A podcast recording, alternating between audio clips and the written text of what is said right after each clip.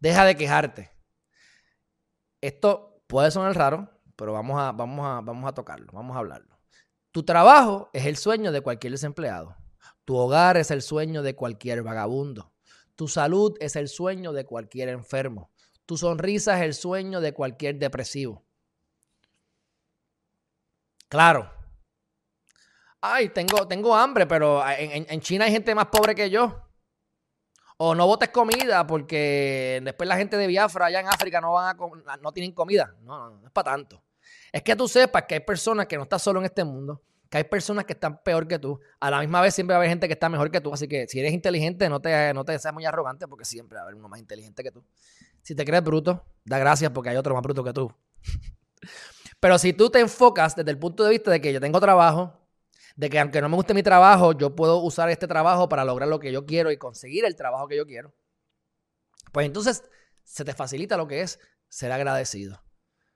Y el ciclo vicioso, en lo que tú te enfoques, se expande. En lo que te enfocas, se expande. Si me enfoco en enfermedad, enfermedad tendré.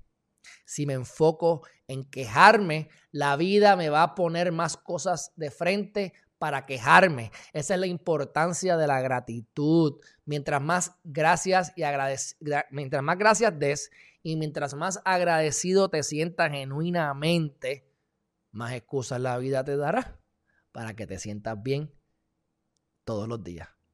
Y se repite la rutina. Tienes que tener esa rutina para hacerlo, para que salga solo. Cuando uno, no sé si alguno de ustedes ha guía eh, estándar, eh, manual, transmisión manual. Ustedes están pensando, ay, tengo que tirar cambio, tengo que tirar cambio. Ya yo no guío estándar porque ya los, carros tiran los cambios solos y hasta mejor que uno. Pero toda mi vida tuve, o sea, la mayor parte de mi vida he tenido carros estándar. Hasta hace 4 o 5 años atrás. Y eso era automático. Igualmente, cuando tú vas para tu casa, que vas todos los días a tu casa, ya estás acostumbrado, tienes esa rutina y de momento dices adiós. Llegué a mi casa, no estaba pensando que. Llegué solo de mi casa, no me di cuenta. ¿Por qué? Porque creaste esa rutina, mi gente. Creaste esa rutina. Esa es la importancia de las rutinas, porque cuando tú estás creando cosas nuevas, te tienes que esforzar, esforzar mucho. Cuando ya es una rutina, no, no inviertes tanta energía en eso porque sales solo. Así que Quejarte es, una, es un hábito muy malo y agradecer es uno positivo. Así que ese es el ángulo que quiero que le den a este, este esta cita de que, recuerda, ¿tienes trabajo? Hay otro que no lo tiene. Ah, no tengo trabajo, pero estás, vivo o viva. Tienes una familia que te quiere. Tienes gente que te aprecia. Tienes un techo estás recibiendo el PUA o, el desempleo, lo que sea.